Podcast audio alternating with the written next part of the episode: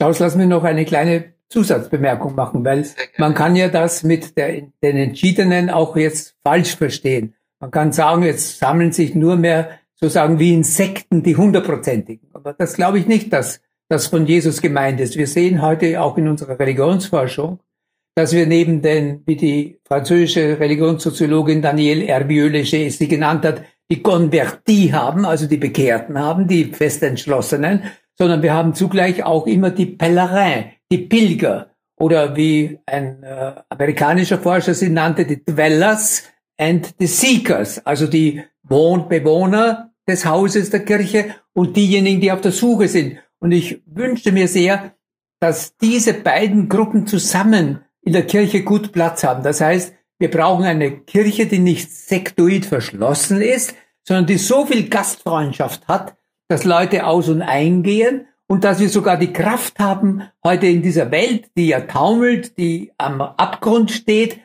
dass wir mit denen zusammen so etwas bilden wie eine Quelle der Hoffnung für die Welt.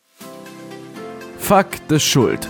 Fröhlich ohne Reue mit Klaus Geißendörfer.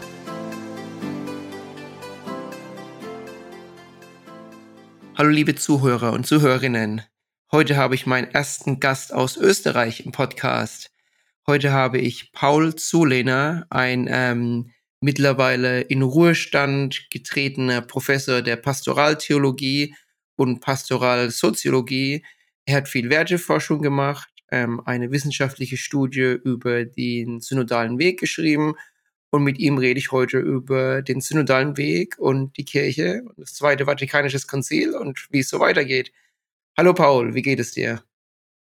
Ja, danke. Ich äh, stehe hier in Wien vor meinem Laptop und freue mich sehr, mit dir, Klaus, über dieses so wichtige Thema der Weltkirche zu sprechen.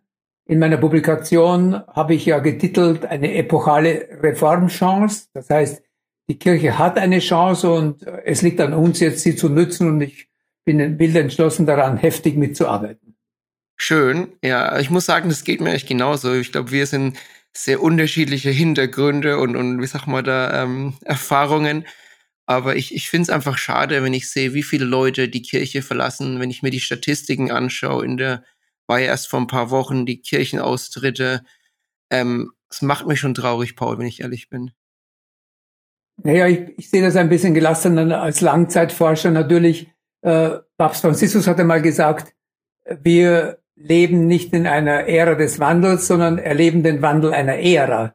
Das heißt, die konstantinische Zeit geht zu Ende in ihrer reformatorisch, nachreformatorisch zugespitzten Gestalt. Da musste man in Österreich Katholik sein, in anderen Regionen Europas Protestant sein, also zur Kirche zu gehören oder zu einer Konfession zu gehören, genauer genommen, war Schicksal. Mein Freund Peter Berger aus Boston, verstorben schon, hat das Fate genannt. Und er sagt, die Entwicklung läuft vom Fate to Choice. Das heißt, die Leute müssen heute wählen. Sie können alles wählen, nur nicht, ob sie wählen wollen. Und sie wählen auch in der Religion. Und da nehmen sie nun aufgrund ihrer religiösen Energie, die sie in sich haben, Stellungnahme auch zur Kirche. Und wenn ihnen die Kirche für ihr eigenes Leben nichts bedeutet, dann verlassen sie sie einfach auch. Und wir sagen, da gibt es jetzt einen Vorgang des Übergangs der Kirche in eine Zeit, vom Schicksal zur Wahl und das verändert auch die Kirchenmitgliedschaft natürlich nachhaltig. Und der eigentliche Kernpunkt der Kirche heißt, wie können wir für die Kirche die gewinnen, die uns Gott hinzugefügt hat? Das finde ich den Schlüssel der Pastoral heute, weil wir werden nicht mehr Großkirche sein, sondern wir werden wie am Anfang eine überschaubare Bewegung sein. Aber diese Bewegung war ja am Anfang so stark, dass sie angefangen hat, die Welt zu verändern. Und genau das ist auch unser Auftrag jetzt, wie die Jesusbewegung heute sich aufstellen muss, damit wir in dieser Welt zusehen können, dass es mehr Frieden gibt, mehr Gerechtigkeit, mehr Wahrheit gibt. Das sind nämlich die, die Lesehilfen, dass das Reich Gottes in Spuren wenigstens in die Welt gekommen ist. Wow, super. Ja, ja, ich sehe das, ich sehe das genauso. Wenn ich mit bei mir über mein, mit meinen Freunden rede, sage ich, ich, ich war, wie ich jünger war, habe ich auf jeden Fall an Gott und an der Kirche oft gezweifelt, aber mittlerweile entscheide ich mich bewusst für Gott aus freiem, bewussten Willen und nicht irgendwie, weil ich muss oder weil es erwartet wird, sondern ja, wie du gemeint hast, von Fate, von Schicksal oder ich würde fast sagen von Pflicht. Es war wie du gemeint hast, in Österreich, in Deutschland, in vielen Ländern musstest du einfach katholisch sein oder mindestens katholisch oder protestantisch. Sonst hattest du kein, keine Umgebung, keine Freunde, keine, ja, kein soziales Netzwerk.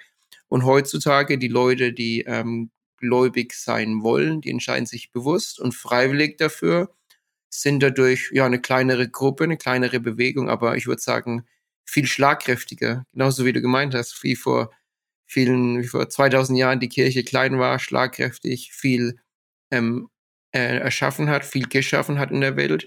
So eine kleine, schlagkräftige Kirche sind wir jetzt auch bald wieder oder werden in diese Richtung gehen wir.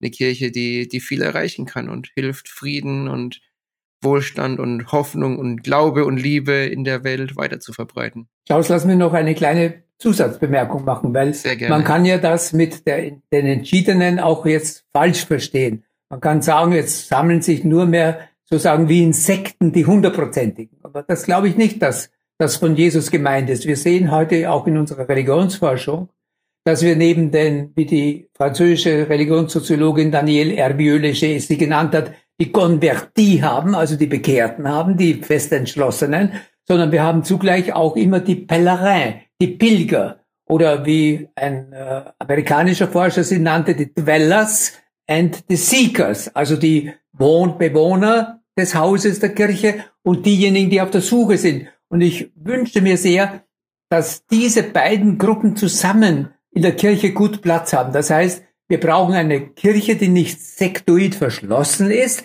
sondern die so viel Gastfreundschaft hat, dass Leute aus und eingehen und dass wir sogar die Kraft haben, heute in dieser Welt, die ja taumelt, die am Abgrund steht, dass wir mit denen zusammen so etwas bilden wie eine Quelle der Hoffnung für die Welt.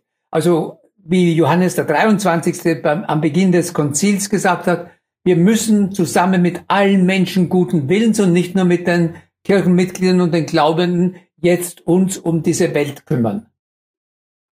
Genau, dass wir Werte wie Gastfreundschaft in der Welt weiter verbringen und weiter vertreiben. Und dass jeder willkommen ist, bei uns mitzumachen. Auch wenn ja. er nicht hundertprozentig mit Haut und Haar schon dazugehört, weil er eben auf der Suche ist und nicht schon am Ende des Weges angekommen ist, wobei ich für mich persönlich behaupte, auch ich selber obwohl ich drinnen stehe und mit, ja, auch mit, wie ich immer für mich ein bisschen spöttisch sage, auch mit chemischen Mitteln nicht aus dieser meiner Kirche zu vertreiben bin, auch ich bin nach wie vor ein Suchender in dieser Kirche.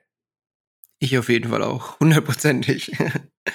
ähm, bevor wir noch zu tief einsteigen, würde ich dich gerne noch mal fragen, ähm, kannst du noch mal Pastoral und Pastoralsoziologie Strategie bitte definieren? Was bedeutet das genau denn für die naja, Zuhörer? Das kommt eigentlich ursprünglich, der Pastor, der Hirte, ist die Wissenschaft von den Hirten. Früher hat man immer gedacht, das wäre sozusagen jetzt die Wissenschaft für die, die die priesterliche Arbeit machen in einer Religion.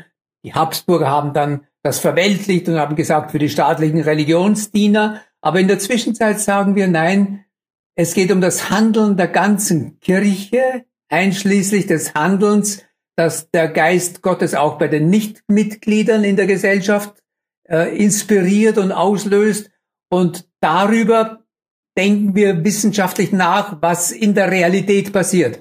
Das heißt, wir sind eine Wissenschaft, die reflektiert. Das lateinische Wort ist sehr schön, weil das heißt nämlich sich zurückbeugen auf etwas, was schon geschieht. Die Pastoraltheologie schreibt nicht der Kirche vor, wie sie gehen soll, sondern sie beobachtet den Weg, den viele Engagierte in der Kirche gehen, wie sie leben, wie sie handeln.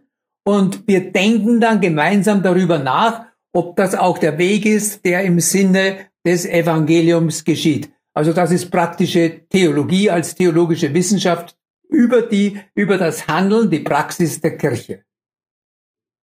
Ja, also reflektive Theologie, das Handeln der Vergangenheit anschaut und dann aus diesen vergangenen Handlungen Rückschlüsse auf die Zukunft ähm, zieht. Kann man das so sagen?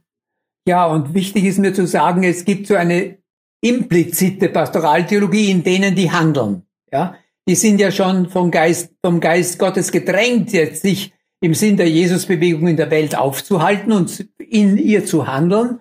Und das ist der Stoff der Pastoraltheologie, dieses Wirken des Geistes Gottes jetzt schon in Menschen und in Gemeinschaften der Kirche und darüber denken wir theoretisch nach, versuchen es auf den Prüfstand des Evangeliums zu stellen, zu reinigen, zu optimieren, weiterzuentwickeln, so dass wir alle zusammen dann sagen können, wir sind auf dem richtigen Weg.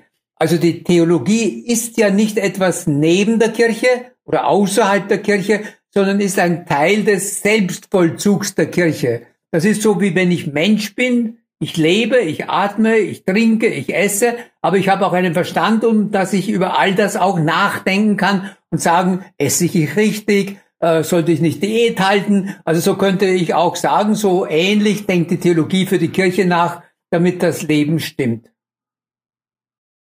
Ja, verstehe. Und dann hast du zusätzlich auch noch Soziologie studiert und, und auch unterrichtet.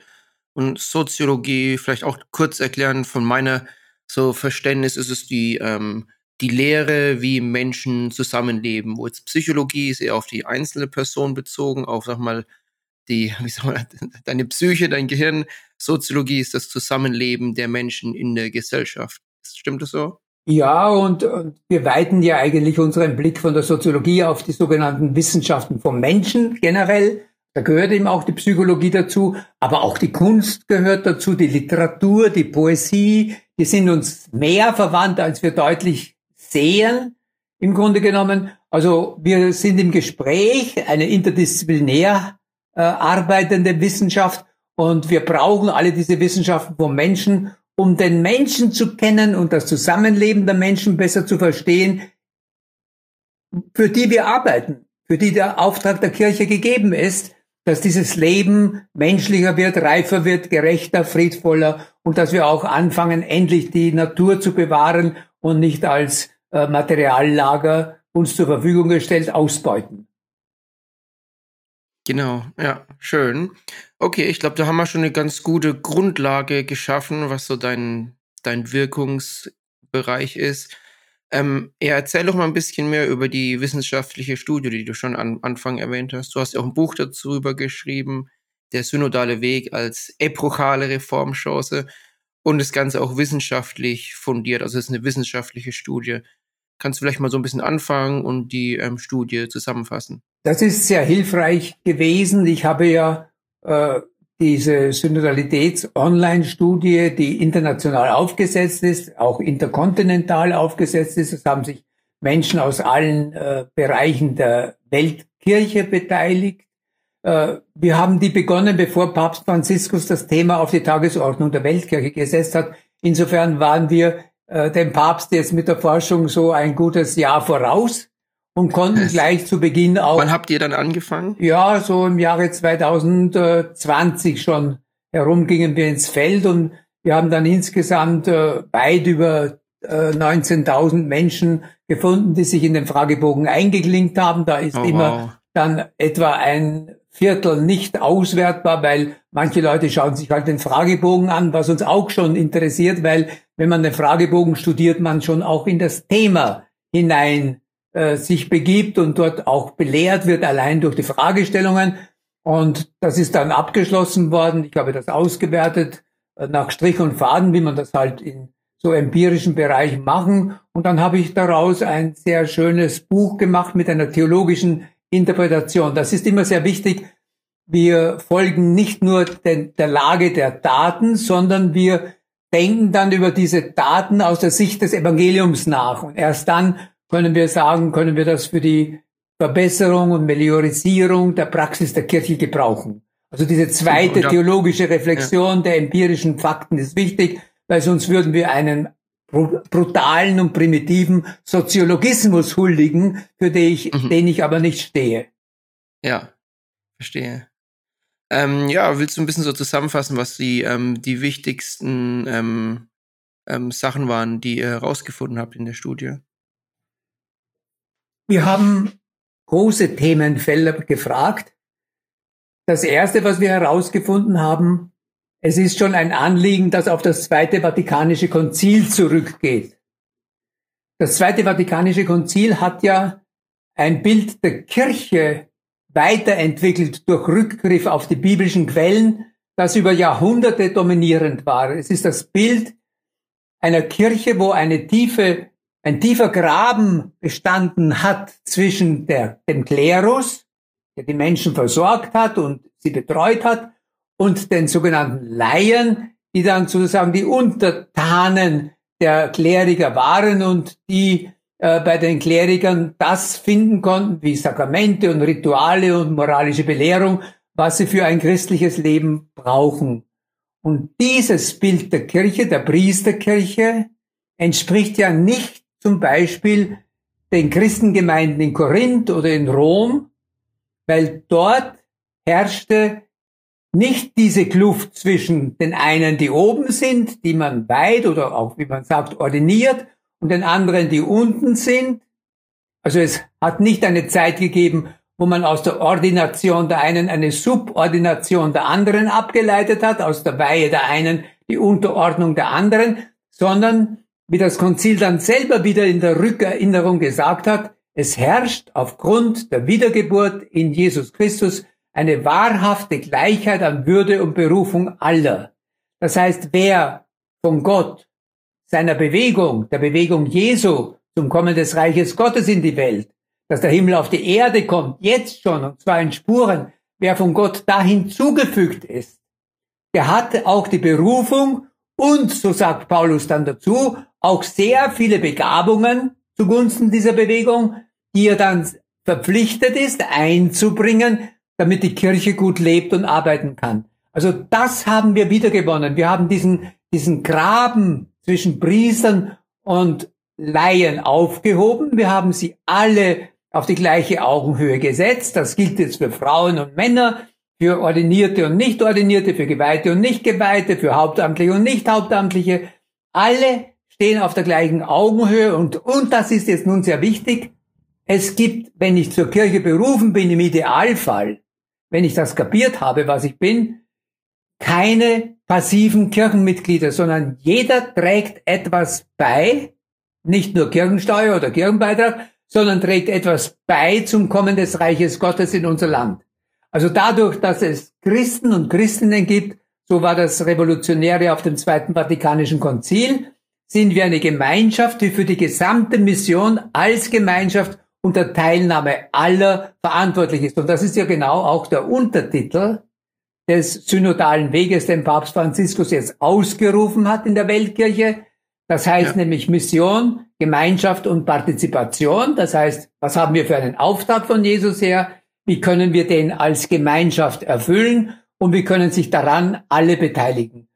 Und das Konzil hat das theoretisch beschlossen. Aber es ist immer ein langer Weg, bis etwas, was sich über Jahrhunderte eingebürgert hat in einem Volk, auch in einem Kirchenvolk, bis das wieder in die Tat umgesetzt wird. Und viele das Leute in der lang, Studie ja. haben begriffen, dass wir jetzt in dieser Umsetzungszeit stehen. Und sie haben natürlich auch sehr kritisch dazu vermerkt, das Kirchenrecht von 1983 das hat uns eigentlich wieder zurückgeworfen. Wir waren nach dem Konzil schon weiter. Dann haben wir zwei Päpste gehabt, die aus verschiedenen Gründen diese Entwicklung auch nicht gerade beschleunigt haben, nämlich Johannes Paul II. Der hat sehr viel Rücksicht zu nehmen versucht auf die langsamen Kirchen in Osteuropa, die ja 40 Jahre lang an dieser Entwicklung des Westens sich nicht beteiligen konnten. Der Papst Johannes Paul II. war vielleicht der Meinung, es lassen wir uns Zeit, dass wir zusammenfinden und einen Weg gehen. Und dann der Benedikt XVI., der überhaupt eine gewisse Skepsis hatte gegenüber dieser synodalen Kirche, der das auch nicht gerade befördert und Papst Franziskus sagt jetzt, es war zu wenig, dem Konzil ein Denkmal zu bauen, das hat er öffentlich bei einer Predigt gesagt zum 50. Jahrestag des Konzils, sondern wir müssen jetzt wieder entschieden und entschlossen daran gehen, genau dieses Bild der Kirche von einem gemeinsamen Weg in die Realität umzusetzen. Gemeinsamer Weg, das erklärt jetzt, was eine synodale Kirche ist. Ja. Syn heißt mit, äh, Hodos ist der Weg. Das ist sozusagen die Bewegung einer Gemeinschaft, die gemeinsam geht. Es ist ja das Christentum als ältester Ehrenname, war das in der Apostelgeschichte nachzulesen. Der älteste Ehrenname der Christenheit war die Anhänger der Lehre vom Weg. Also das heißt, wir müssen wieder zusehen, dass wir gemeinsam uns endlich wieder auf den Weg machen und diese Jesusbewegung in dieser Welt von heute wieder in Schwung kommt. Das ist das Ziel dieses synodalen Weges, den uns Papst ja. Franziskus ans Herz gelegt hat. man, man hört so so richtig in deiner Stimme, finde ich, wenn du drüber redest. Richtig in Schwung kommen wieder. Da, da, da, da schwingt noch ein Elan bei dir mit, Paul. Das ist echt, ähm, ja, das ist echt schön. Es ist echt erfrischend zu sehen. Ich meine, du bist jetzt ähm, auch schon emeriert, du bist schon im Ruhestand, aber hast da wirklich noch Elan, daran zu arbeiten, das zu zusammenfassen. Mal wie gesagt, man hört es in deiner Stimme. Du hast ja auch einen YouTube-Kanal, du hast auch selber einen Podcast, du schreibst Berichte. Also du, du bist schon da sehr aktiv und das wollte ich auch mal so, so sagen, weil ich das wirklich ähm, beeindruckend finde und auch schön finde. Ja, ich komme. Und ja, wollte ich dir mal so als. Äh, als ich komme viel herum jetzt zu den Praktikern. Ich war unlängst bei der gesamten Jugendsozialarbeiter des baden-württembergischen äh, Raumes eingeladen, des Landes Baden-Württemberg.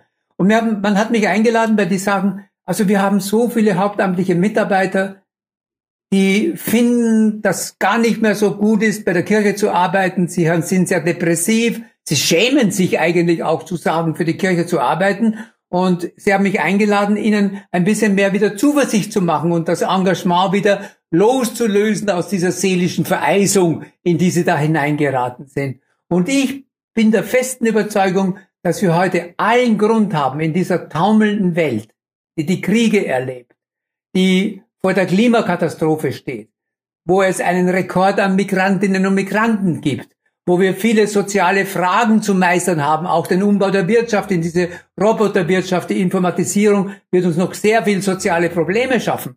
Wir stehen also vor einer taumelnden Welt und da finde ich, braucht es viel Hoffnung und viel Menschen, die auch sagen, wir sind jetzt Gottes Hoffnungsressourcen, wir sind äh, Gottes Friedensbewegung auf Erden, wir sind Gottes Umweltbewegung auf Erden, wir sind Gottes Gerechtigkeitsbewegung auf Erden.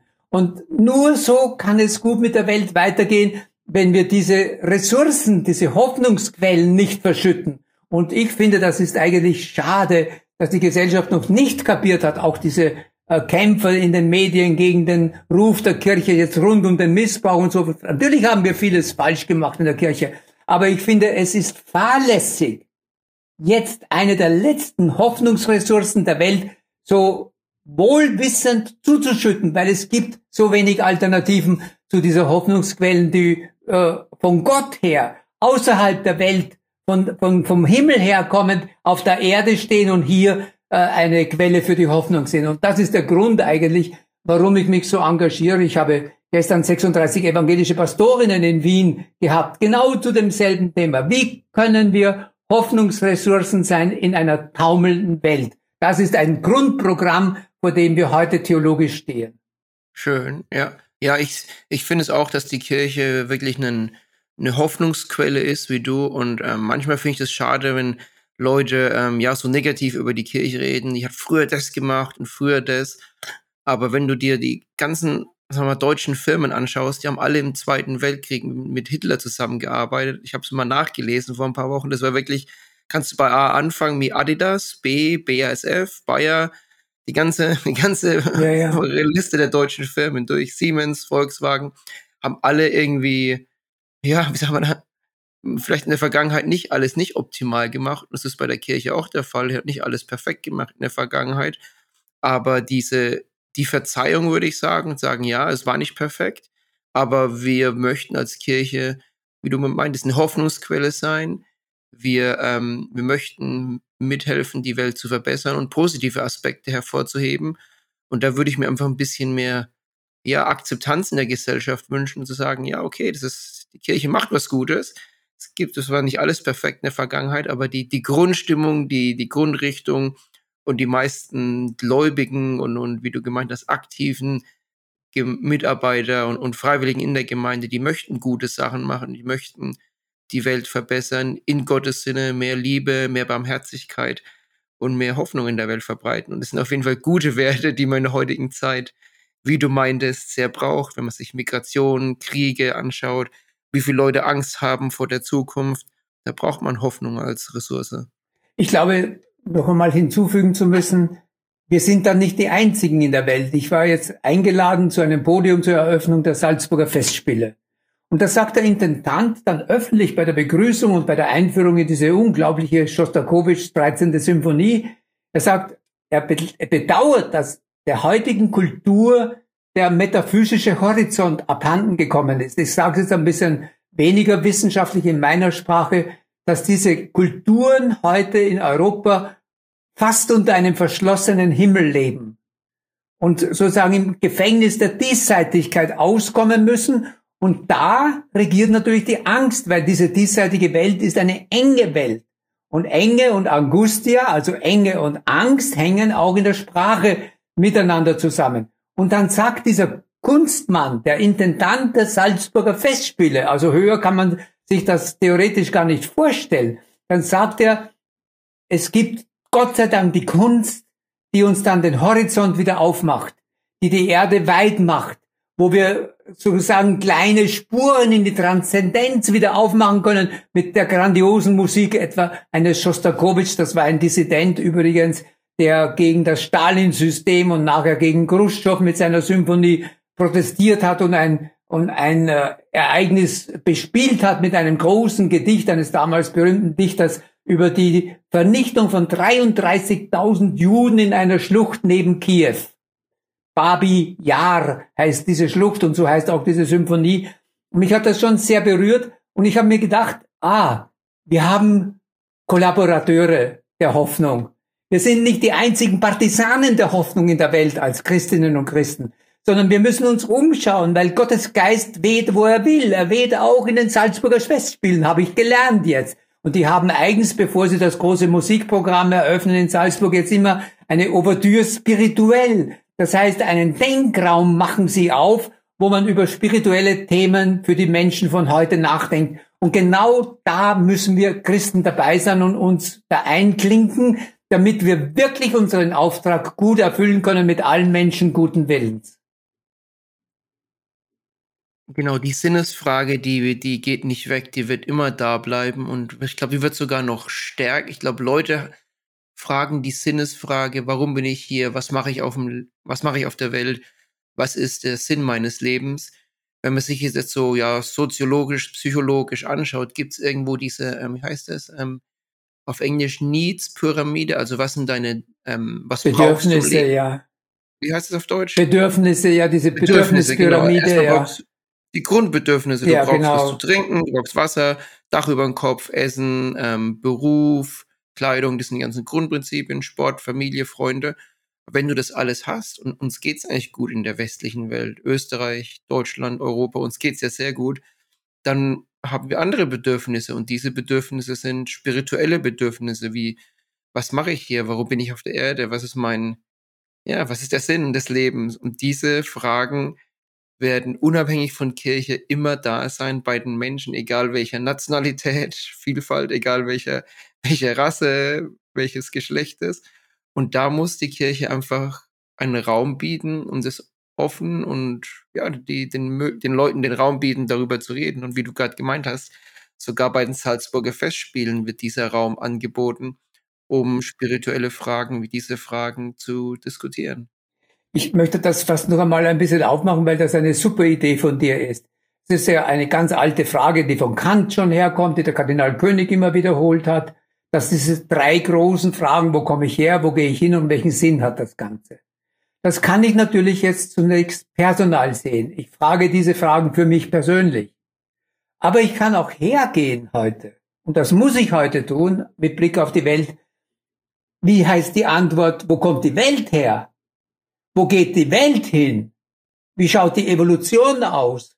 Wie ist das bisher gelaufen? So erklärt uns das Darwin. Aber ich als Theologe frage, worauf läuft das hinaus und welchen Sinn hat das Ganze? Und wir Theologen sagen, der Sinn des Ganzen, sagen viele Geologen auch in der Geschichte, ist die Einung in Gott selber, der gesamten Schöpfung, ist der universelle Christus, der Auferstandene. In ihn ist alles hin ausgerichtet, in ihn wird alles hineinreifen, die gesamte Welt.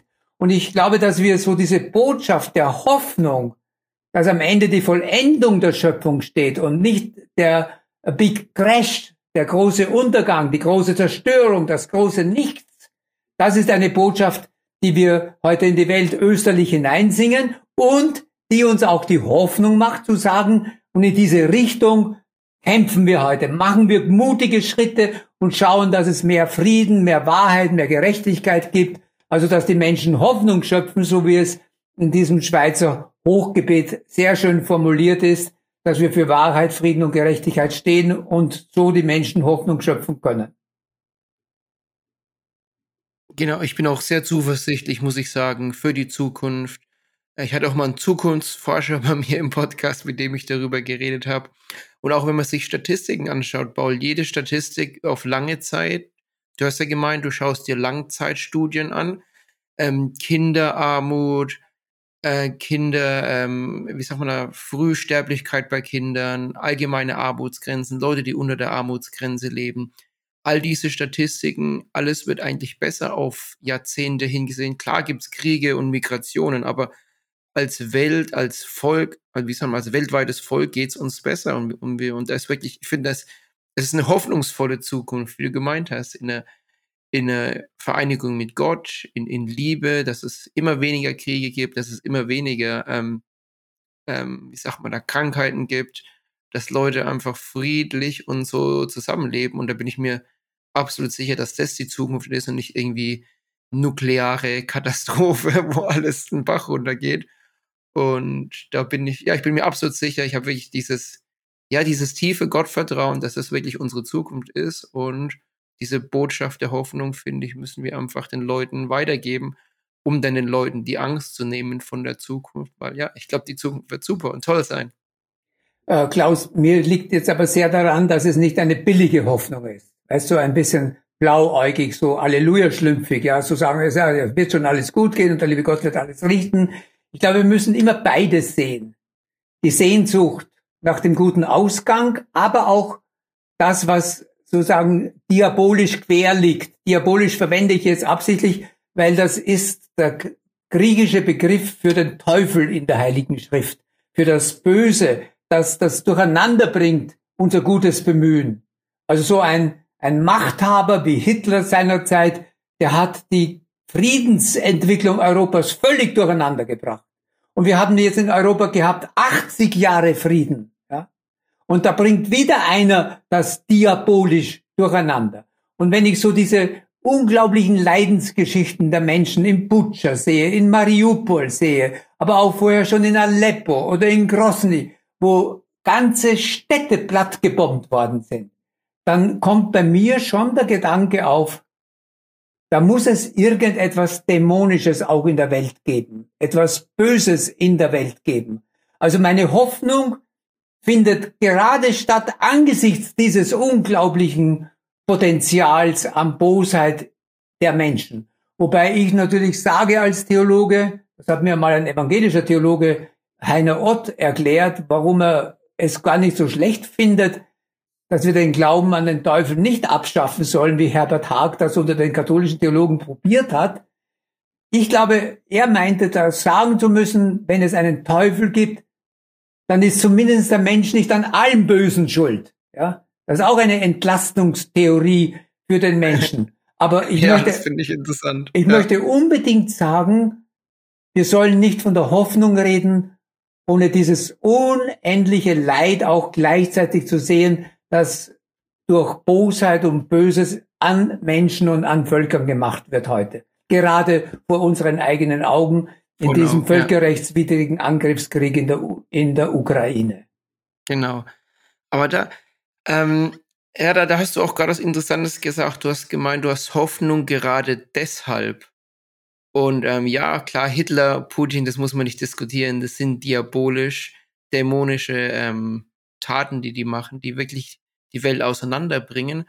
Aber irgendwie bringen sie doch auch langfristig die Welt zusammen. Das heißt, ähm, dass wir heute als Deutschland Frankreich nochmal angreifen, ist einfach für mich jetzt, wo ich in, wo wir in 2022 leben, ist es so weit weggeholt. Es ist einfach so ein Ding der Unmöglichkeit. Ich bin ein ähm, Verfechter von der europäischen Armee zum Beispiel, dass wir sagen, wir haben eine Armee in Europa, wir greifen uns eh nicht mehr an, da brauchen wir auch keine einzelne Armee zu haben. Und vielleicht, weil es so einen Dämonen wie, wie Hitler gab, der wirklich so einen schlimmen Krieg in Europa gemacht hat, deshalb gibt's jetzt ein Europa als ein europäisches Staat oder, oder ein Staatenverbund, wo so viel Liebe, Hoffnung, Vertrauen, Gemeinsamkeit, Kooperation und innere Stärke besteht, dass wir uns nie, nie wieder in der Zukunft angreifen, dass es nie wieder einen Krieg innerhalb von Europa, also auf die Europäische Union bezogen, nicht unbedingt Europa als Kontinent gesehen, wo ja auch Ukraine dazugehört. Und da versuche ich fast schon das, ja, das Gute zu sehen, ist ein bisschen schwer zu sagen. Das ist ein bisschen, glaube ich, grenzwürdig, aber und es ist ähnlich beim Putin auch wieder. Er hat aber auch Europa wieder noch mehr zusammengebracht, oder die ganze Welt zusammengebracht, gell, mit Amerika und Europa war doch eine riesen ähm, Kluft nach Trump, aber jetzt durch den Putin sind alle wieder Europa vereinigt. Ähm, Deutschland ist auf den, den militärischen Ausgaben mehr mit NATO-Partnern wird auf einer Wellenlänge. Also das schlimme, diabolische, dämonische, das Putin gemacht hat, hat aber auf der anderen Seite auch wieder positive Auswirkungen auf eine, ja, eine Welt, die enger zusammenlebt und weiter kooperiert und, und dadurch auch wieder mehr Positives langfristig in der Welt verbreiten kann. Ich traue mir da jetzt eine kleine Vision noch einmal hereinzusingen in unser Gespräch. Äh, Sehr gerne. Ich wünsche mir, um, um da einen kleinen Kontrapunkt auch zu deiner Vision zu setzen, einer europäischen Armee, ich wünsche, dass weder Europa noch Russland noch China noch ganz gleich wer eine eigene Armee braucht, weil wir eine andere Art von Vereinten Nationen haben, also so eine Art äh, Autorität in der Welt, die einen anderen Sicherheitsrat hat. Der jetzige Sicherheitsrat ist eine Fehlkonstruktion, wenn ein Aggressor im Sicherheitsrat gegen alle Beschlüsse, die gegen die Aggression gerichtet sind, ein Veto einlegen kann, dann ist das die Handlungsfähig Unfähigkeit der Weltgemeinschaft als solches. Also wir brauchen eine starke Reform der Weltgemeinschaft die muss dann auch so militärisch stark sein, dass sie wie bei uns die Polizei ein Machtmonopol hat, ein Gewaltmonopol hat in der Weltgemeinschaft, so wie wir das heute ja schon ein bisschen probieren mit den UNO-Kontingenten in Kriegsgebieten und sagen, wir versuchen mit dieser Gemein Weltgemeinschaft und einer, einer militärischen Gruppe der Weltgemeinschaft den Frieden vor Ort zu stabilisieren und zu sichern. Also es gibt Visionen, die noch einmal transeuropäisch sind, wobei ich natürlich auch ein riesiger Freund Europas bin, wobei ich noch dazu fügen möchte, ich möchte, dass diese Einheit Europas jetzt nicht entsteht durch einen gemeinsamen Außenfeind, sondern entsteht durch die Werte, die wir in Europa haben. Also die Gründungsväter, der Schumann und all diese Leute, der Delors, das waren alles gläubige Christen. Und die haben gesagt, wir wollen in diesem wunderbaren Europa keinen Krieg mehr. Und dann haben sie das angefangen, was man heute ein bisschen zu schnellmatig macht, nämlich, dass man gesagt hat, wenn wir so starke wirtschaftliche Verflechtungen haben, dass der eine vom anderen abhängig ist und Frankreich gegen Deutschland dann keinen Krieg mehr sinnvollerweise führen kann. Das hat uns 80 Jahre Frieden in Europa beschert. Und was gescheitert ist jetzt mit einer analogen Politik mit Russland ist, dass wir Russland einen guten Platz in diesem Haus Europa eingeräumt hätten, auch Wandel durch Handel, ich glaube schon, dass Steinmeier und Merkel da nicht ganz daneben liegen, sondern es ist nur gescheitert, weil jemand es in dieser Konzeption gewagt hat, das Völkerrecht auszuhebeln und zu sagen, ich setze jetzt meine Gewaltinteressen gegen das Recht eines Volkes, einer, einer Krim, einer Ukraine, die vom Völkerrecht her einen legitimen Anspruch auf Eigenständigkeit hat. Und das hat Russland eigentlich verletzt. Das erste und tiefste Opfer dieses Krieges ist letztlich das Völkerrecht der Weltgemeinschaft, ja. neben den vielen anderen Opfern, die wir haben. Und es, ich, es gehört unglaublich viel diplomatische Kunst in den nächsten Jahren dazu,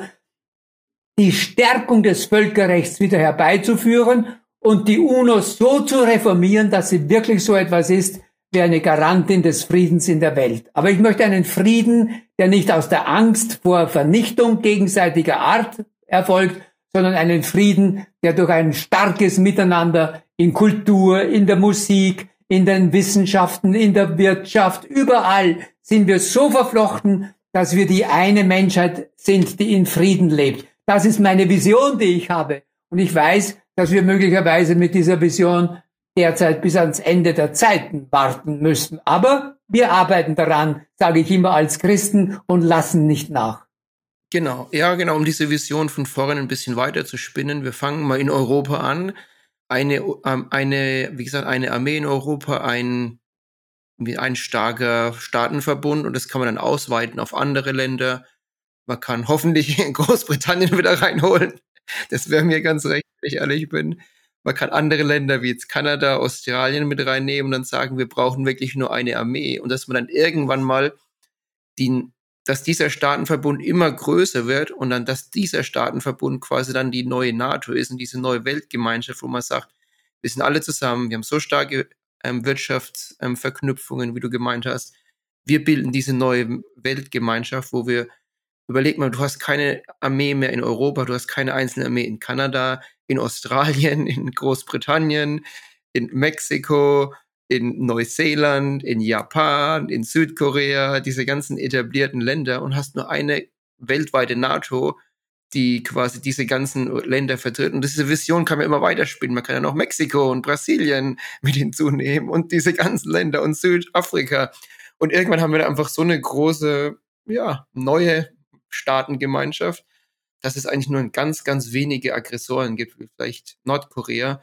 Aber an sich ist dann sehr, sehr viel Frieden oder Friede fast schon generiert, weil wir dann diesen riesen Staatenverbund haben und der dann viel stärker ist, wie du gemeint hast, viel mehr Autorität hat, wie jetzt eigentlich schon in der Europäischen Union, weil die europäischen Gesetze haben ja mehr Autorität als die nationalen Gesetze, die übertrumpfen ja die nationalen Gesetze. Also das ist so ein bisschen meine Vision, Klaus, ich springe noch einmal jetzt zurück zum Zweiten Vatikanischen Konzil, weil mit Gaudium et Spes ist ja das zweite, das zweite Vatikanische Konzil genau an diesen Themen dran, die wir jetzt diskutieren.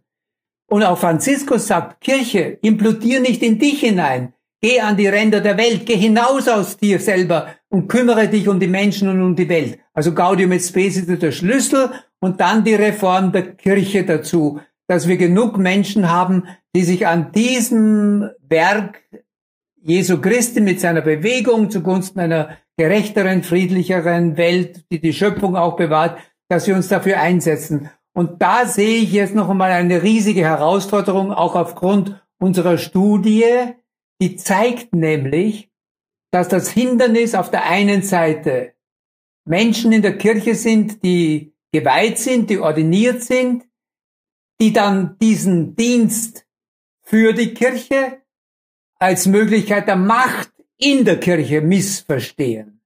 Und das nennt Papst Franziskus Klerikalismus. Der muss zu Ende gehen, sagt Papst Franziskus in seinem Wunschdokument über die Synodalisierung der Kirche. Synodalität und Klerikalismus vertragen sich nicht miteinander. Das ist die eine Seite.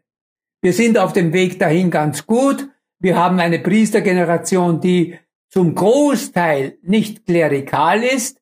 Manche Junge, die Angst haben vor ihrer Position, die werden dann aus Angst heraus auch wieder klerikal. Das ist schade, ist aber nicht nötig. Aber die eigentliche Herausforderung ist vielleicht gar nicht die Bekehrung der Priester, sondern die Bekehrung der Kirchenmitglieder zur Synodalität.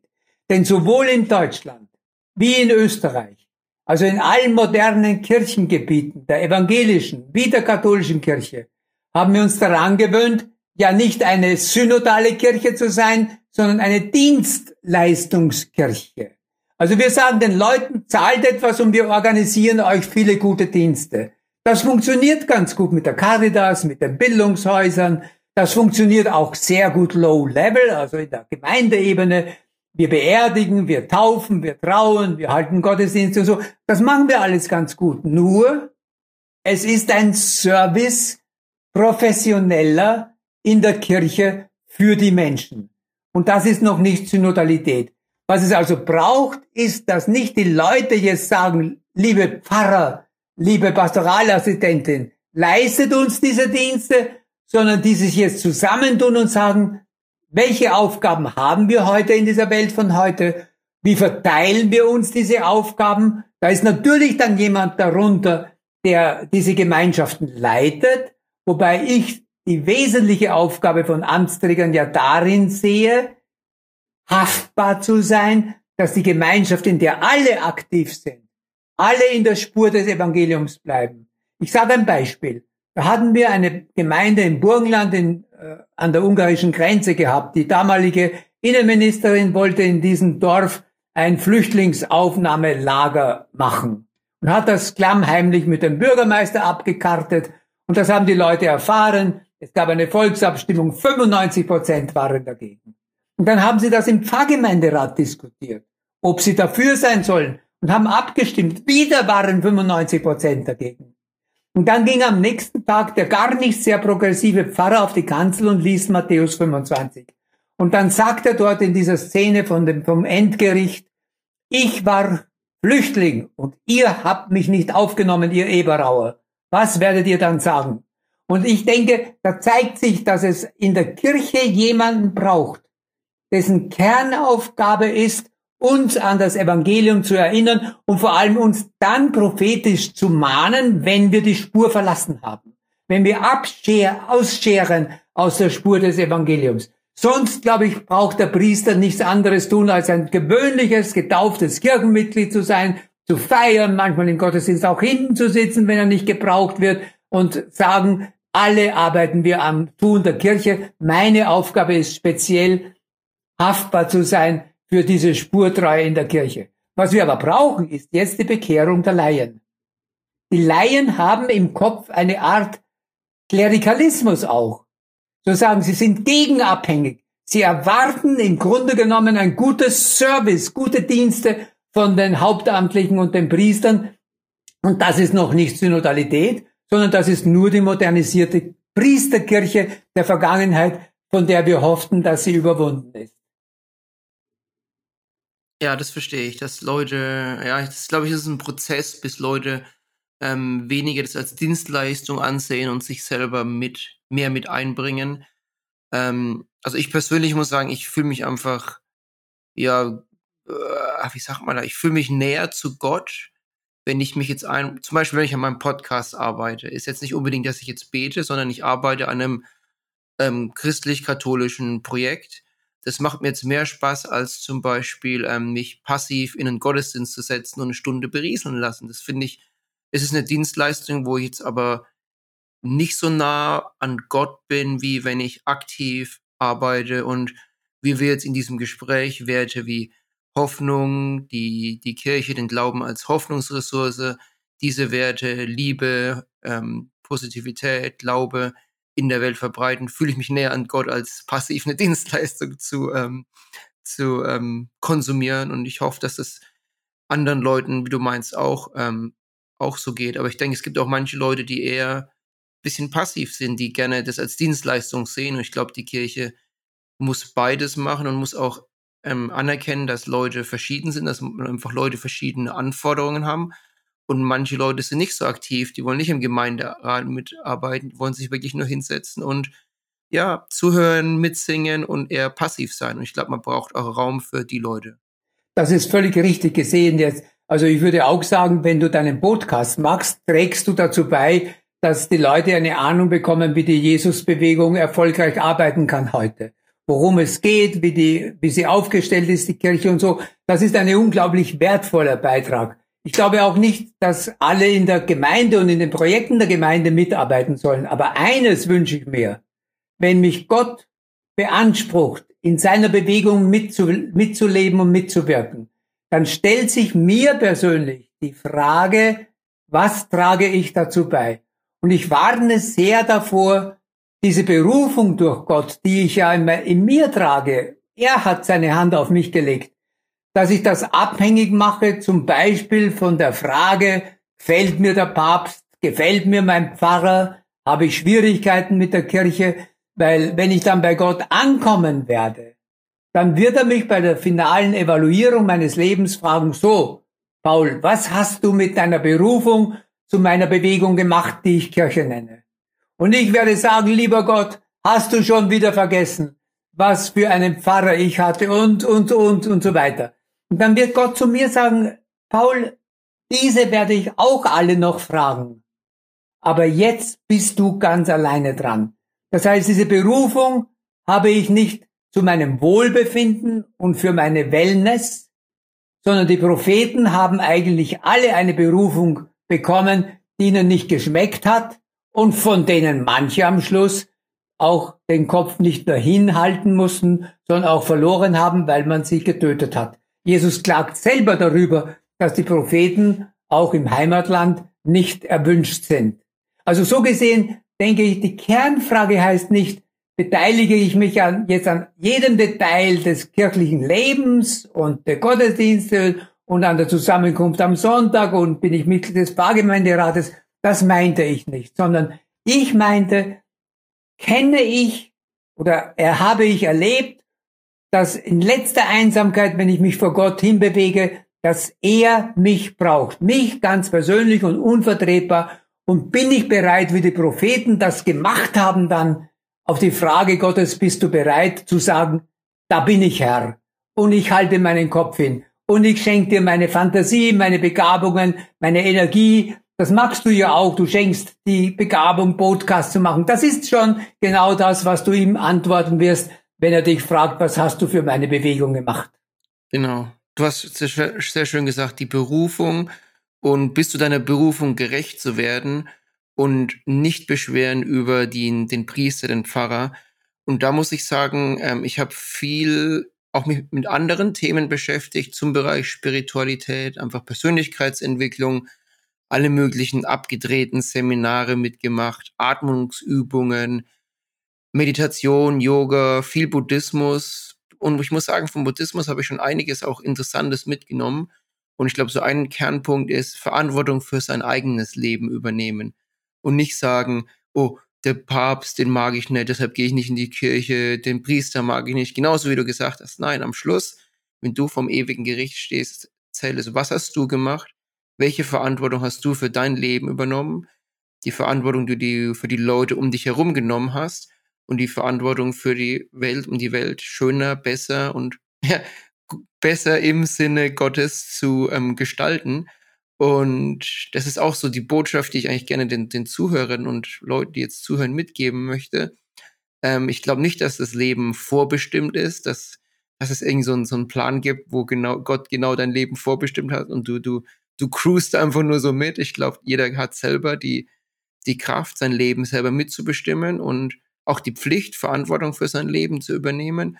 Und das ist auch total befreiend ist, wenn man diese Verantwortung übernimmt und sagt, nein, es ist nicht die Schuld vom Priester und vom Papst, es ist meine Verantwortung, ähm, sagen wir mal, die Kirche mitzureformieren und moderner, akzeptabel, ähm, moderner zu machen, ähm, mehr, mehr gemeinschaftlich basierend, wie du gemeint hast, einen synodalen Weg, Gemeinschaft den Weg gehen und nicht irgendwie Sachen auseinanderbrechen.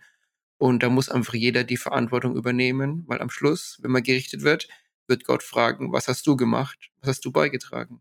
Klaus, ich möchte das noch einmal mit einem Jesuswort toppen. Ja? Sehr gerne. Er sagt, du sollst deinen Nächsten lieben wie dich selbst. Weil mich erinnert das sehr, wie du gesagt hast vorher, Buddhismus. Ich bin auch ein Freund der buddhistischen Lehren, war drei Wochen lang in einem buddhistischen Kloster in Thailand einmal zu Gast und habe dort mitgelebt und mitgelernt. Und ich denke, der Buddhismus lehrt uns sehr viel an Menschlichkeit, an Formen des menschlichen Lebens und er lehrt uns auch etwas an, an Achtsamkeit uns selber gegenüber. Jesus sagt natürlich, du sollst deinen Nächsten lieben wie dich selbst. Und davon hast du ja jetzt gesprochen. Gib gut Acht auf dich selber, horch in dich hinein. Und wenn du ein Selbst gewonnen hast, kannst du dieses Selbst auch loswerden. Weil ich habe mich immer gefragt, wie kann ich selbstlos sein und treffe immer Leute, die das in einer völlig zerstörerischen Weise machen, weil sie kein Selbst haben, das sie loswerden können. Also ich sage, kümmere dich genauso um das Selbst, dass du dann nachher loswerden kannst. Aber bleib nicht sitzen auf deinen Selbst, weil wenn du nur für dich selber lebst, dann implodierst du in deine eigene Enge und wirst eigentlich potenziell ein Kandidat für den Selbstmord, wenn man das drastisch so sagen kann, ja. weil die Welt immer enger wird. Aber wenn du dem Worte Jesu folgst, der dann sagt, wer sein Leben dann verliert, der wird es gewinnen. Also wer sein Selbst los wird, der wird gerade in dieser nächsten Liebe sein eigenes Ich viel stärker erfahren und Glück und Zufriedenheit, etwas vom himmlischen Frieden jetzt schon auf dieser Erde finden. Das wäre so meine Idee, die mich sehr bewegt. Genau, für mich ist es ähm, selbstlos, würde ich sagen, speziell meine negativen Gedanken selbst loszuwerden, wie jetzt zum Beispiel Angst, dass man sagt, dass, ja, ich, äh, ich ist, glaube ich, jetzt schwer zu erklären, aber wenn, ich glaube, du und ich, wenn Leute, die, die sich mit Buddhismus und solchen Themen viel beschäftigen, die merken irgendwann, ein Satz ist immer, du bist nicht deine Gedanken. Wenn du irgendwie ein negativer Gedanke hochkommt, wie, ach, ich bin so ein Idiot, warum habe ich das gestern schon gemacht? warum und weshalb und so, so griesgrämig dich selber kritisierst, einfach die Realisation, ich bin nicht meine Gedanken. Was mit meinem Gehirn vorgeht, ist, ist nicht meine Identität. Ist, ich bin selbstlos und kann dann, wie wir vorhin auch schon gesagt haben, mich bewusst entscheiden für positive Gedanken. Zum Beispiel, wenn ich frühs äh, meine, meine Dank, ich mache immer Dankbarkeit frühs, tue ich bewusst mir ähm, ähm, Sachen überlegen, vorstellen, visualisieren, für die ich dankbar bin und du diese Dankbarkeit dann auch bewusst an Gott lenken. Sag Gott dankbar für den schönen Tag, dankbar, dass es mir so gut geht, dass ich gesund bin, ja, die, ja, die, ja, die mache ich jeden Morgen. Und das ist dann selbst los. Ich werde meine negativen Gedanken los und tu mich bewusst positiv auf Gott und auf Sachen in meinem Leben konzentrieren, für die ich dankbar bin. Und das würde ich gern so als, als, das ist mir einfach sehr wichtig und ich finde, das hat auch sehr geholfen, ähm, mein Leben zu verbessern und Gott näher zu kommen im Selbstlosen. Klaus, lass uns doch noch einmal kurz zurückspringen zur synodalen Umfrage. Ein letzter sehr wichtiger gern. Punkt, den ich, ich hätte auch noch eine Frage für dich äh, zum Synodalen, wenn ich, wenn ich die Frage direkt stellen darf. Ja, klar. Ähm, ich finde, dass in der heutigen Welt sehr viel Individualismus herrscht. Ist nicht unbedingt im Negativen, einfach, dass ähm, eine Gemeinde, sagen wir mal, in, in Berlin, in Wien, sehr modern und fortschrittlich ist, weil einfach die Leute da sehr, sehr ähm, moderne Gedanken haben zum Thema, sagen wir mal, Homosexualität. Im Vergleich zu einer Gemeinde vielleicht in, in Afrika, in, in Lateinamerika, ähm, oder du hast ja vorhin gemeint, Osteuropa war nach dem Fall der Zweiten Mauer, ähm, nach der Fall der Eisernen Mauer viele, viele Jahre hinten dran. Ähm, was war denn so das, das, das Ergebnis in der Studie zum Thema, ja, wir sind eine Weltkirche? Und die Kultur im nordatlantischen Bereich, dazu zähle ich Europa oder Nordamerika, USA und Kanada, die sind in einer anderen Kultur, in einer demokratischen, freiheitlichen, liberalen Kultur, während etwa Afrika oder Asien oder auch Indien dann jetzt im speziellen Fall oder China andere Kulturen haben. Auch Afrika hat andere Kulturen. Wir haben das sehr deutlich gesehen, etwa bei der Einschätzung der Homosexualität durch die christlichen Kirchen in diesen Kontinenten, die sich ja sehr stark unterscheiden. Und nun besteht ja die Kunst des synodalen Weges, dass diese Kirchengebiete sich auch entsprechend zu ihrer Kultur eigenständig entwickeln können. Also die Kernaufgabe heißt, wie können wir die eine Kirche bleiben mit unterschiedlichen Geschwindigkeiten in der Entwicklung des Evangeliums in der jeweiligen Kultur. Das ist deswegen auch wichtig, weil das Evangelium sich der Kultur zwar nicht anpassen muss, aber im Dialog sein muss. Eine kulturelle Affinität muss bestehen. Also ich sage ein Beispiel. Wenn wir hier in Europa mit einer Kirche leben, die klerikal ist, dann widerspricht die demokratische Kultur in Europa der autoritären Kultur in der Kirche. Und das macht sehr viele Menschen sehr viel an der Kirche leiden und viele ziehen sich zurück, viele bleiben und kämpfen für Reformen, viele sind Märtyrer, kulturelle Märtyrer in der Kirche. Und der Papst meint jetzt, daher müsse es auch möglich sein in Zukunft, dass sich das Evangelium inkulturiert also in den jeweiligen Kontinenten zumindest so ausformt, dass es lokal bei aller Gemeinsamkeit im Glauben an Gott, an die Auferstehung, in den Sakramenten, in den Ritualen, in den biblischen Texten, dass wir nichtsdestoweniger eine unterschiedliche Färbung und Prägung haben können. Dann könnten zum Beispiel in Afrika die Priester weiterhin ehelos leben, weil sie dort genug haben davon, weil Priester werden in Afrika auch heute immer noch ein sozialer Aufstieg ist. Und ich Bischöfe kenne in Afrika, die Fundraising machen für ein zweites und drittes Priesterseminar. Während wir hier in Europa und in Nordamerika vielleicht darüber nachdenken können, wenn es gläubige Gemeinden gibt, ob man nicht Personen finden kann in den Gemeinden, die erfahren sind mit dem Evangelium, die Gemeindeerfahrung auch mitbringen, dass man sie ausbildet, also zunächst auswählt und dann ausbildet, vielleicht drei Jahre nebenberuflich, und dass diese bewährten Personen, die in der Gemeinde bewährten Personen, man dann ordiniert, also zu Priestern weiht, möglicherweise auch in einem Team. So schlägt das etwa der Bischof Fritz Lobinger aus Südafrika vor oder Erwin Kreutler, der im Amazonienwald gearbeitet hat und jetzt emeritiert ist auch.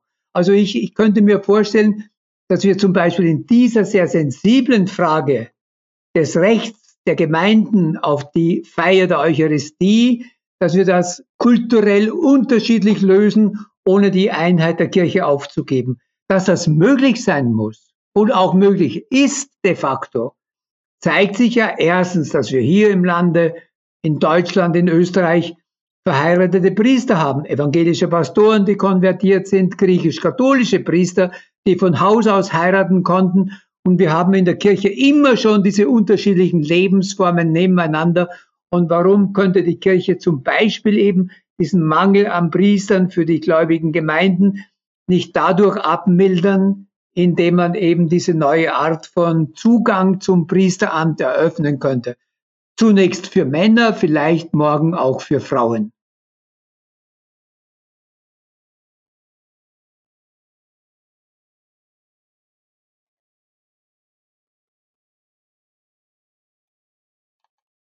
Und die Kritik vom Papst war ja vor ein paar ähm, Wochen, wie war das? Wir haben schon eine gute evangelische Kirche in Deutschland. Wir brauchen keine zweite. Und ähm, wie würdest du denn eine moderne katholische Kirche sehen, die, sagen wir mal, ähm, das Zölibat abgeschafft hat, die Frauenordination zulässt, aber sich trotzdem noch von der evangelischen Kirche unterscheidet? Naja, das war vielleicht auch nicht ein geradezu freundlicher Spruch des Papstes, dem ja manchmal so schnelle Formulierungen über die Lippen kommen, äh, die er dann möglicherweise auch nachher bereut. Und ich denke, das war eine von diesen, die er besser nicht gesagt hätte. Die Kirche in, in Deutschland, wenn sie einen synodalen Weg macht, ist nicht dabei, protestantisch zu werden, sondern sie sagt nur, wie können wir katholische Kirche nach dieser konstantinischen Ära in einer der Kultur angemessenen Form sein. Das ist das Ziel und das verlangt natürlich nach Reformen, wenn man sagt, jede Kirche, die sich reformiert, ist eine reformierte Kirche, also im Sinn der Reformation, dann kann man dem Papst sogar etwas abgewinnen, seinem Sager. Aber das ist nicht gemeint. Man möchte nicht eine zweite protestantische Kirche in Deutschland bilden, sondern den Katholizismus so aufstellen, dass er seine Aufgabe in dieser modernen Welt von heute möglichst optimal erfüllen kann. Und da gibt ja der Papst unmissverständlich der deutschen Kirche und ihrem synodalen Weg massiv Rückenwind. Also ich habe da gar keine Sorge, dass es in Deutschland auch gut geht. Was meine Sorge gegenüber dem deutschen synodalen Weg ist, dass er vielleicht dadurch, dass er eine Notreaktion auf den Missbrauchsskandal darstellt, der der Kirche unglaublich viel Vertrauen und Glaubwürdigkeit gestohlen hat, dass man das jetzt bearbeiten und gut machen will, dass man jetzt auf dem Feuer dieses Missbrauchsskandals die Reformwünsche, die liegen gebliebenen, aufsetzt. Also man kocht gleichsam die Reformsuppe äh, auf dem Feuer des Missbrauchs und da, da stehen aber dann auch noch andere Köche dort, manche antiklerikale Kreise in manchen Medien, die die Kirche auch im Grunde genommen aus dem gesellschaftlichen Leben noch weiter hinausdrängen wollen. Auch die sind Köche an diesem Feuer, Herdfeuer des Missbrauchs. Ich glaube, der deutschen Kirche müsste es jetzt gelingen, in der nächsten Zeit dieses Thema des Missbrauchs hinter sich zu kriegen. Vielleicht wäre der Befreiungsschlag darin zu sehen, dass die Kirche jetzt hergeht und sagt, lieber Staat, es werden 95 Prozent der Kinder nicht in der Kirche, sondern in der Gesellschaft missbraucht. Machen wir eine gemeinsame Anstrengung. Wir bitten den Staat auch, die innerkirchlichen Fälle mitzubearbeiten. Wir öffnen alle Diözesanarchive. Wir brauchen dann Fachleute und Juristen, die das von Staatswegen in der Kirche aufarbeiten und dann wäre das Missbrauchthema endlich dort, wo es hingehört, auf die Tagesordnung der Gesellschaft und nicht nur, wäre dann nicht mehr nur ein Instrument auch gegen die Kirche. Ja, ja, das ist das, das leuchtet auf jeden Fall ein. Mehr Transparenz in die Öffentlichkeit bringen, Diözesanarchive aufmachen, dass der Staat da mehr mitmachen kann. Das, das leuchtet ein, ähm, Paul. Du hast vorhin noch gemeint, ähm, es gibt massiv Rückenwind aus Rom für den synodalen Weg. Das habe ich jetzt nicht so ganz verstanden, wenn ich ehrlich bin, im, im Lichte der ähm, Kritik der vom Papst vor ein paar Wochen. Natürlich gibt es Kritik. Der Papst muss natürlich auch schauen, läuft's gut. Aber ja er ist ja vor allem darin, daran interessiert, dass es läuft und nicht nur, ob es gut läuft. Und er sagt immer, wir brauchen synodale Wege, hat das den Italienern gesagt, äh, den Australiern gesagt, den Leuten in Chile und in Lateinamerika gesagt, macht bitte synodale Wege, bis ihm endlich der Kragen geplatzt ist und sagt, jetzt machen wir einen weltweiten, damit das überall passiert und nicht nur in Deutschland, in diesen wenigen mutigen Regionen unserer Weltkirche.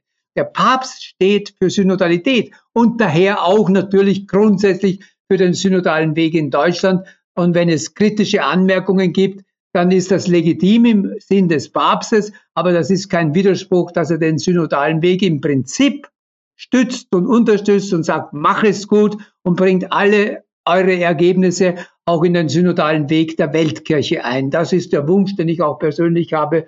Und ich glaube, so wissen das auch die Verantwortlichen in der deutschen Kirche. Also auf Weltebene läuft es auch der synodale Weg und es läuft auf ja, verschiedenen Ebenen. Ich glaube, Amazonas gab es was, in Australien gibt es was. Kannst du vielleicht so ganz kurz mal ähm, zusammenfassen, was da auf ähm, Weltebene läuft zum Thema Synodale Ja, das waren ja schon die wichtigsten synodalen Vorgänge. Wir hatten eine, auch auf der Weltebene eine Familiensynode, die sehr wichtig war wegen der Frage des Zugangs von Leuten, die geschieden wurden, Katholikinnen und Katholiken und dann wieder geheiratet haben, wo der Papst sagt, im Einzelfall, im Gespräch mit einem erfahrenen Seelsorger kann man wieder den Zugang zum Sakrament der Heilung des Menschen eröffnen. Das ist die Jugendsynode gewesen, die vielleicht weniger im Fokus der Aufmerksamkeit gestanden ist. Leider sage ich, weil es dort vor allem um das Thema der Berufung gegangen ist. Es war dann die wirklich wichtige Synode im Amazonas äh, Gebiet, wo es um zwei Schwerpunkte gegeben ist, wo in beiden Fällen äh, viel herausgekommen ist, nicht das, was man sich am Ende ganz erwünscht hat, nämlich die Ordination oder die Weihe von äh, einfachen Menschen in den gläubigen Gemeinden des Urwalds. Aber was herausgekommen ist, ist eine starke Intervention zum Schutz des Regens, Regenwaldes, also in die ganze ökologische Auseinandersetzung die Welt, der Welt um die Erhaltung dieses Regens, Regenwaldes. Und dann laufen, laufen natürlich noch so weniger im Blickfeld der Öffentlichkeit stehende regionale äh, Synoden, wie ich sie aufgezählt habe, in Italien, in Australien, äh, in äh, Deutschland zum Beispiel ja auch.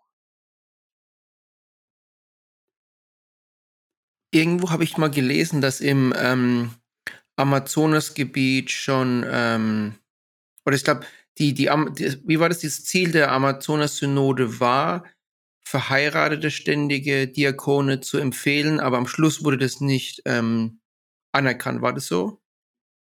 Naja, das muss man differenzierter sehen. Der Papst hat dieses Dokument der Bischöfe aus dem Regenwald in die Akten des Rechts übernommen, also in die offiziellen Synodenakte. Das heißt, er hat damit das, was dort drinnen steht, gut geheißen. Und dazu gehört ja auch die Frage, Entschuldigung, dazu gehört ja auch die Frage, wie kommen gläubige Gemeinden, die jetzt über Jahre hinweg dann ohne Eucharistie leben müssen, in die Möglichkeit, auch in der Gemeinschaft Eucharistie zu feiern. Der Papst hat entschieden, noch ist die Zeit nicht reif, dafür zu entscheiden, aber er hat nicht dagegen entschieden. Das ist eine Mehr, die man hat. Es ist eine Enttäuschung, dass er nicht gleich entschieden hat. Er hätte das rein theoretisch nach dem alten Verständnis des Papstamtes tun können, aber nachdem er sein Papstamt synodal ausübt, muss er ja dann auch sagen, ist das akzeptabel für die Weltkirche? Und da war er der sichtlichen Meinung, dass es zunächst gegen eine solche Entscheidung weltkirchlich noch nicht eine ausgereifte ausreichende Zustimmung gibt. Und deswegen sagt er, Leute, setzt mir das bitte am synodalen Weg ja wieder auf die Tagesordnung und dann können wir in einem größeren Rahmen damit darüber diskutieren und es entscheiden. Ja, sehr gut.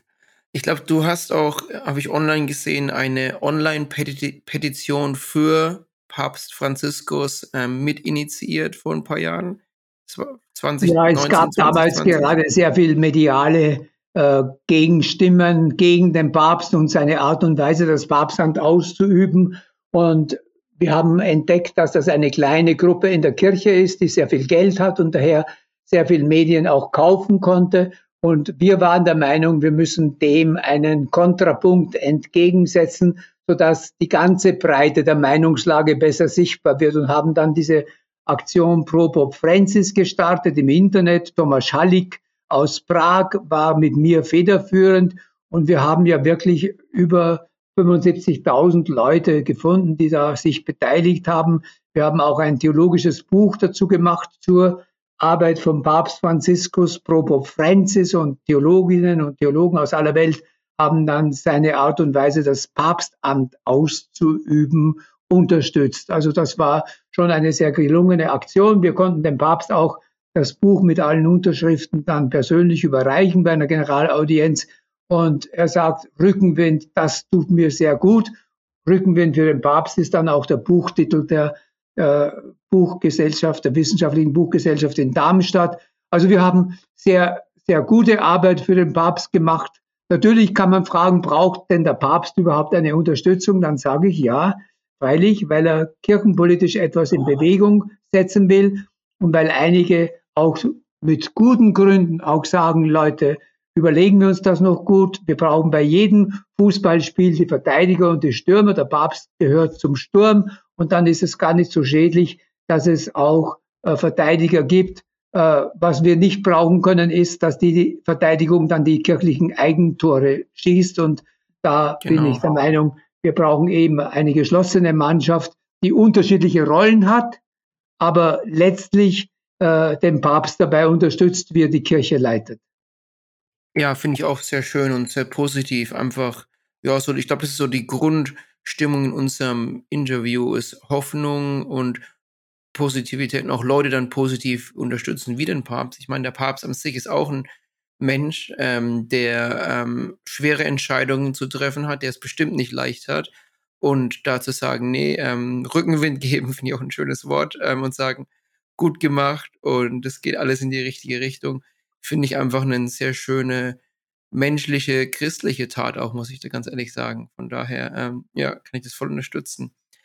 Was ich so ein bisschen spannend fand, ähm, wo du vorhin gemeint hast, es gibt eine kleine Gruppe, die viel Geld hat, ist es, kann man sich das so wie in der Politik vorstellen, dass es dann Lobbyisten gibt, die, die, die, die Geld haben, die mit Industrie zusammenarbeiten oder äh, finde ich einfach spannend, muss ich ganz ehrlich sagen. Wie, wie kann man sich das vorstellen? Ja, es ist ja ganz legitim, dass Meinungsgruppen sich auch absprechen, miteinander organisieren. Das ist eine Lobbyarbeit, die der Kirche gut ansteht. Und ich habe eigentlich dafür hohe Sympathie. Ich mache das ja selber auch. Ich vernetze auch Leute, die so ähnlich hoffnungsvoll denken für die Kirche wie ich. Und da brauchen wir eben genau diese dieses Miteinander möglichst vieler engagierter Leute, die man auch in der Öffentlichkeit kennt. Und da, ich habe da gar, gar keine Bedenken und ich wäre sehr verwundert und fast auch ein bisschen enttäuscht, wenn nicht Leute, die anderer Meinung sind, nicht das auch machen, weil niemand hat die ganze Wahrheit. Die einen stehen mehr für die Sorge um die Tradition, äh, die anderen stehen mehr dafür, dass die Kirche den Anschluss an die heutige Zeit nicht verliert. Und wenn die beiden ihre Stärken jeweils einbringen jetzt in den synodalen Weg, dann kann das nur ein guter Weg werden miteinander, wo wir weder die Tradition verraten noch die Welt auf der Strecke bleibt. Sehr schön. Wie, wie du vorhin gemeint hast, ein Fußballteam, gibt es Angreifer und Verteidiger, aber am ja, Schluss spielen wir alle äh, das gleiche Spiel und wir wollen alle gewinnen und wir spielen alle in die gleiche Richtung auf, auf die andere Seite rüber. Sehr schön. Ja. Ähm, ja, also zum Abschluss würde ich gerne noch ähm, ein Zitat vorlesen, das du mal ähm, gesagt hast. Und dann vielleicht auch so ein bisschen die, die Episode dann beidseitig zusammenfassen. Gott ist nicht auf die Welt gekommen, um die Menschen frommer, frömmer zu machen, sondern um die Frommen menschlicher zu machen. Kannst du das vielleicht noch kurz erklären und dann die Episode auch ähm, zusammenfassen? Ja, das kann ich biografisch gut erklären. Als ich ein Kind war, in sechsten, in sechs Jahren, da war ich in der Volksschule in Niederbayern während des Krieges und da hatten wir den kleinen Katechismus. Der bestand aus Fragen und Antworten. Und die erste Frage des Katechismus hat gelautet, wozu sind wir auf Erden? Und die Antwort hieß, die wir auswendig dann konnten, wir sind auf Erden, um Gott zu erkennen und zu lieben und dadurch in den Himmel zu kommen.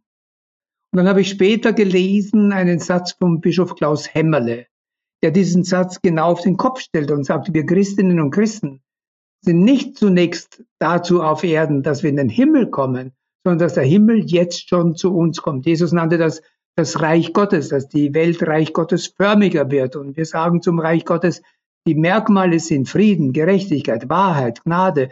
Also so gesehen denke ich, dass natürlich wir sehr stark verwurzelt sind in Gott, damit auch jetzt schon gleichsam im Himmel leben, wie nach der Auferstehung, aber diesen Himmel jetzt in uns tragen und damit der Welt zur Verfügung stellen und eröffnen. Das ist die Aufgabe der Kirche und der Christinnen und Christen mit allen Menschen, die Gottes Geist in sich tragen, dass die Welt im Sinn Gottes gerechter, friedvoller, wahrhaftiger, Gnade, gnadenreicher und menschlicher in diesem Sinn wird. Und das meinte ich, dass die Frömmigkeit alleine nicht die Berufung der Christen ausmacht, sondern dass wir in Gott eintauchen, um bei den Armen aufzutauchen. Und Jesus geht in der Nacht auf den Berg und betet dort, um bei seinem Gott zu sein. Und dann geht er runter an die Ränder der Gesellschaft, dort, wo er eigentlich gar nicht hingehen durfte, nämlich zu einem Aussätzigen, das war streng verboten damals. Und er berührt den und holt ihn herein ins Leben. Das ist die Aufgabe der Kirche, zuzusehen, dass das Leben nicht umkommt, sondern aufkommt und das als den Auftrag Gottes zu sehen, der Kirche in der Welt von heute. Gottes Arbeit zu leisten, dass es jetzt schon und nicht erst am Ende der Zeiten so wenigstens kleine Auferstehungen mitten im Leben gibt. Das meinte ich, wenn ich auch sage, die Kirche lebt ausdrücklich immer in all ihren Vorgängen, in der Diakonie wie in der Liturgie, vom Ostergeheimnis, dass nicht der Tod das letzte Wort hat, sondern die Liebe. Die Auferstehung, Liebe. Sehr schön. Ich glaube, das fasst auch die Episode wunderschön zusammen. Die Kirche als ähm, Hoffnungsressource ähm, und dass wir jetzt schon den Himmel auf Erden zumindest ein kleines bisschen machen uns auf Werte konzentrieren wie Hoffnung, Friede, Gerechtigkeit, Nächstenliebe haben wir auch drüber geredet. Also vielen, vielen Dank, Paul, für deine Zeit. Paul Gerne. Zulehner. Ähm, ich glaube, kurz vielleicht noch zu sagen, zulehner.org ist deine Webseite, wenn die Zuhörer mehr ähm, ja. über ihn lernen möchten. Zulehnerwordpress.com ist mein ist Blog. Blog. Genau. Dann hast du auch noch einen Podcast auf Spotify und einen YouTube-Kanal. Super. Vielen Dank, Paul, dass du heute bei mir in der Folge warst. Alles Gute.